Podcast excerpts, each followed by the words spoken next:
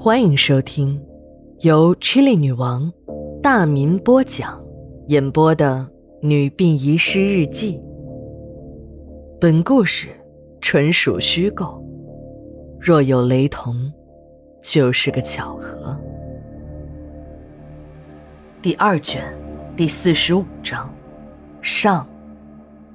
十月三日，晴。人呢，是最善于伪装的。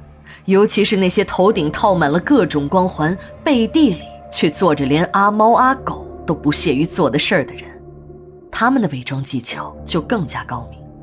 但是，再高明的伪装也仅限于他在世之时。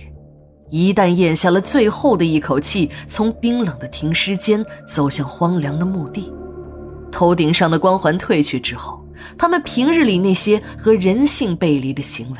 还是会大白于天下的，这就是善良的普通人为什么都特别看重自己身后名声的原因吧。陈局长作为市药监局的一局之长，平日里呢总是西装革履，头发抹得跟牛犊子舔过的一样亮，大会小会上人五人六的高喊着口号，电视报纸上也是满脸堆笑，一脸的谦恭和诚恳。如果不了解他身后狼藉的名声，还以为他是一个为人民服务的典范呢。陈局长虽然年纪不是很大，但由于勤于钻研，这为官之道让他摸了个一清二楚。他的为官原则是背后一定要用权谋，凡事都要让别人心服口服的去做。如果硬性的强迫，那是会产生反弹、有后遗症的。但表面上呢，一定要做到淡定、淡定再淡定。陈局长就把这些连拉带打的方法应用在了自己老婆银玲的身上，马上就起到了奇效。银玲已经表示过同意他的办法，先把女尸放在家里，而且还主动的承担起了保姆的义务。按照小陈的要求。银铃每天都要为小荣的尸体换衣服、化妆，还得定期的给女尸洗澡。小陈是个医生，对卫生的要求特别高。这给死尸洗脸梳头的事儿，对银铃来说倒也不难，但要给死人刷牙就不是什么容易的事儿了。银铃刚开始啊，有些不适应，尤其是给小荣洗澡。给瘫在床上的活人洗澡都不是一件容易的事儿，就更别说是给一具尸体洗澡了。每洗一次，银铃都要用上半天的时间，还会累得要死。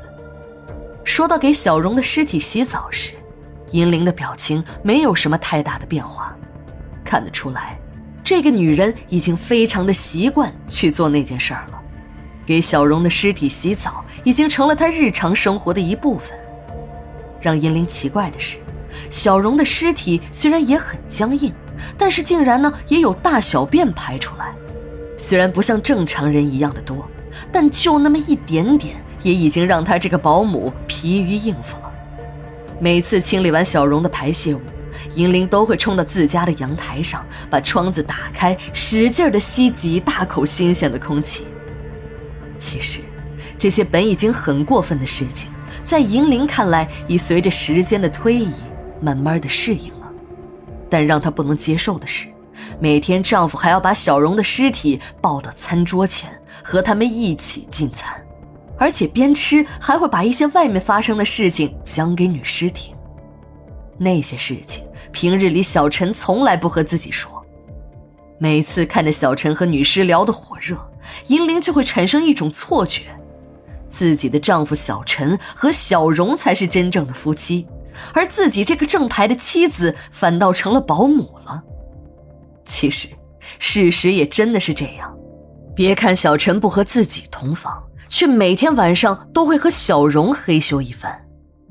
最让银铃难为情的是，小陈和小荣行这男女之事时都在卧房，每次小陈都会大战几百回合后汗流浃背。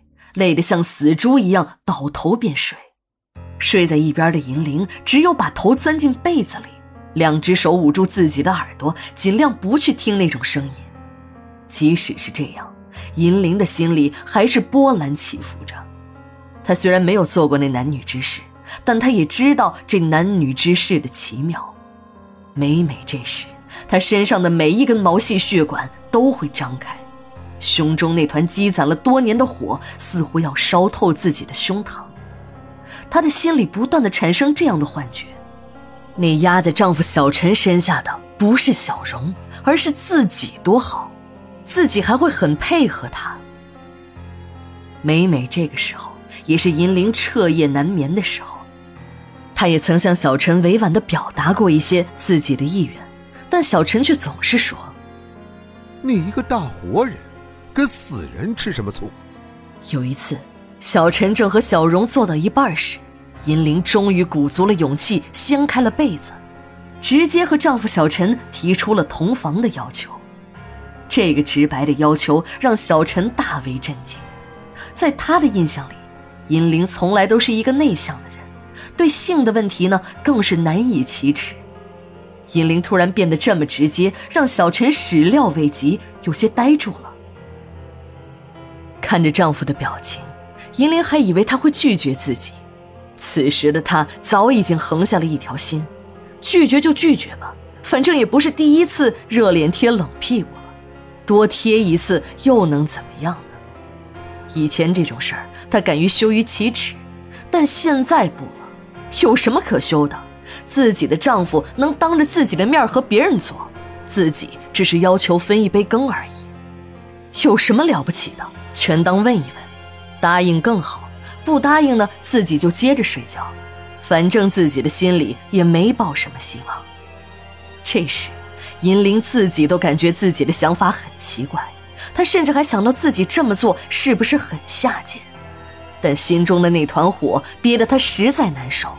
她一咬牙，下贱就下贱吧。看着丈夫有点理亏的脸色，这时的银铃反倒是放下了心理负担，表情也变得咄咄逼人起来。第二卷，第四十五章，下，马上回来。